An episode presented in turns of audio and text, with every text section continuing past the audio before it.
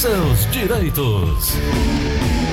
Ô doutora, estou vendo aqui a informação eh, sobre o INSS a respeito de pagamento que foi adiado já tinha sido adiado no início do ano, em virtude da pandemia, as parcelas, né? Depois de adiar o recolhimento das contribuições previdenciárias dos meses de abril e maio, o governo formalizou ontem a prorrogação dos vencimentos de junho.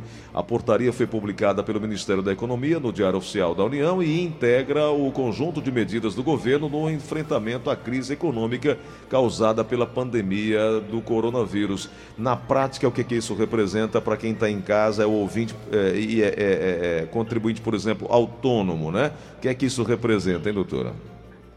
Gleudson, é muito importante essa informação, né? Porque, como nós já havíamos, inclusive, informado das pessoas que estavam com contrato de trabalho suspenso, da necessidade de pagar o INSS, né? Para não perder o vínculo, né? Porque se a, se a empresa não estava pagando, é a obrigação do segurado continuar pagando o INSS para não perder o vínculo com a Previdência, né? Isso, exatamente. E aí, essa, essa notícia do, da possibilidade de atrasar o pagamento, não é isso? Isso. O governo que adia as contribuições do INSS, é uhum. é para ajudar, né, Gleudson? Porque as pessoas estão passando momentos difíceis, né? Inclusive as empresas também, né? E esse recolhimento do INSS feito por empresas é de 20% sobre o total das remunerações. É um valor alto, né? Sim, e o valor, é um valor alto. É, e esse valor para empresas é, que estão fechadas ou estão se virando aí de, diante dessa pandemia é bem complicado. Mas, obviamente, algumas empresas ou cancelaram o contrato ou fizeram reajuste de horário e salário, mas mesmo assim tem que ter o recolhimento. E o valor tem descontado dos empregados... Com contrato suspenso é, também, né, Gleu? Isso. E o valor descontado dos empregados varia de 7,5% a 14%, né, de acordo com o salário, né? É, e isso, Gleudson, são medidas econômicas, né, que vai junto também com aquelas medidas que, que estão tendo com relação aos contratos de trabalho, né? A medida provisória 936, que Exato. autoriza a suspensão do contrato e a redução das jornadas, que também deve ser prorrogada, né, Gleudson? Exato, exatamente. Então, são as medidas econômicas que o governo vai aos poucos é, liberando e prorrogando para ver se a gente consegue sair dessa crise, né? Porque a gente está numa crise de saúde, mas também numa crise econômica, né, Gleudson? Sim, é verdade. Doutora, ontem nós ficamos devendo uma informação, né? A senhora queria complementar hoje, né? Sobre aus, é, auxílio... Pensão por morte. Pensão por morte. Por favor. Gleudson, é, Existem vários tópicos na pensão por morte que a gente pode vir tratando nos programas paulatinamente, né? Ok, perfeito, perfeito. Sobre o que é a pensão, quem tem direito, quais são os requisitos, prazo de início, prazo de fim, qual o valor, né? Uhum. E, é, e é um benefício que gera muita, muita dúvida, né? Constantemente temos ouvintes perguntando se pode acumular a pensão com a aposentadoria, se pode prorrogar, né? Isso. Então, assim, a pensão por morte, por mais que nós tenhamos, é, nós, eu digo cidadão médio, né? Uhum. Tem o, o, o, costume de chamar todo e qualquer benefício de aposentadoria, né? Até às vezes ligam para o programa é. e dizem assim, ai doutora, meu marido recebia aposentadoria, faleceu, eu posso ficar com a aposentadoria dele? Exato. Na verdade, a pessoa não fica com a aposentadoria, né? Essa aposentadoria é convertida em pensão por morte. Doutora, a senhora está aqui no estúdio, hein? Tem uma pergunta aqui desse jeito.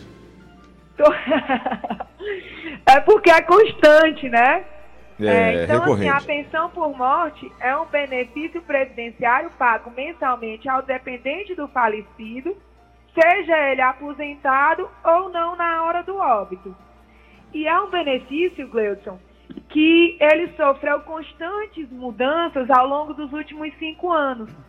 Ele até junho de 2015 ele não precisava de carência, ou seja, digamos que a pessoa estivesse hospitalizada, sem previsão de melhora, nunca tinha pago o INSS, isso até 2015, tá, Gleuton? Uhum. É, é, muito importante deixar isso é, registrado, tá? Então, ele, um, um, familiar ia lá, fazia uma contribuição, Gleuton. Uhum. Como pensão por morte não exigia carência, ele automaticamente se filiava ao, ao, ao regime geral da Previdência. E os, os dependentes dele iam poder ter direito a uma pensão por morte vitalícia, no caso da cônjuge. Tá certo. Né? Uhum. Então, até 2015. A partir de 2015, esse benefício sofreu drásticas alterações. Passou a ser exigido um período de carência, como tem nos outros benefícios, né? O auxílio doença tem carência de 12 meses, o salário maternidade tem carência de 10 meses. O que é uma carência? A carência é o tempo prévio que você tem que pagar INSS ou trabalhar de carteira assinada antes de solicitar o benefício. Então a pensão por morte não tinha carência, passou a ter carência. A pensão por morte era vitalícia, ou seja, vitalícia no caso, no caso do cônjuge, né, Gleison? Exato. No caso do filho menor de idade, ela era mantida até 21 anos de idade, como ainda é. Mas no caso do cônjuge, independentemente da idade, ela era vitalícia. Hoje em dia ela não é mais. Depende da idade do cônjuge sobrevivente. Então, se o cônjuge tem menos de 21 anos de idade, a pensão será mantida somente por três anos, Gleison, porque pressupõe-se que essa pessoa tem condições de entrar no mercado de trabalho, de se reestruturar durante esse período e passar a assumir o papel do cônjuge falecido, né? Isso. Entre 21 anos e 26, ela só vai manter por seis anos, entre 27 e 29 anos por 10 anos, e só a partir de 44 anos de idade é que ela passa a ser vitalícia. Então, vê como é uma mudança drástica, né, Gleuton? Uhum. Ela era vitalícia e passa a ter, dependendo da idade, duração de apenas três anos. É isso. Doutor, eu queria pegar o gancho. É... A nossa ouvinte diz assim: Meu pai tinha um amante e manteve uma relação com ela há um ano aproximadamente. Ela entrou com um processo para pedir a aposentadoria para ela, mas ele não havia saído da casa da minha mãe, com quem era casado. Casado no papel, como ela chama, legalmente, né? Para onde é que vai essa aposentadoria dele? Então, pela pergunta aqui, ele veio a óbito, né, doutor? É pensão, né? É pensão. Pela pergunta, é pensão. No caso, Gleudson, outra mudança é, da lei, né, é que ela determina que a união estável para gerar o direito ao benefício, no caso aí, inclusive do rateio, né, porque por mais nós já falamos aqui, né, Gleudson, que por mais que o Brasil seja um país monogâmico, ele autoriza o rateio da pensão entre duas, entre mulher e companheira, né? Desde que é, o falecido ela, ele tenha constituído duas famílias, né? Mas no caso da, da união estável, a lei passa a exigir que essa comprovação seja de, no período mínimo de dois anos. Então, no caso dela, que está dizendo que a amante é, tinha um relacionamento com ele há apenas um ano, se ela não comprovar esses dois anos que a lei passa a exigir, não é possível o rateio. Outra informação também, Gleudson, muito importante, e que eu já recebi muitas dúvidas a relação, em relação a isso, é que às vezes o filho menor de idade, né, a pensão por morte ela é pagar até os 21 anos de idade. E muitas pessoas perguntam: "Ah, mas eu faço faculdade" ela não pode ser estendida até os 24 anos? A pensão por morte não pode ser estendida até os 24 anos. O que pode é a pensão alimentícia, tá certo? Uhum. Perfeito. Vamos aqui na linha da Verdinha, tá chovendo de pedido de. Quero falar com a doutora, quero falar com a doutora. Vamos aqui na linha da Verdinha, Matheus. Alô, quem fala? Bom dia. Alô? Alô? Alô? Alô? Oi, quem é? É José Alves, Diga lá, meu José amigo. Alves da, da Palpina. Pode perguntar, José, por favor.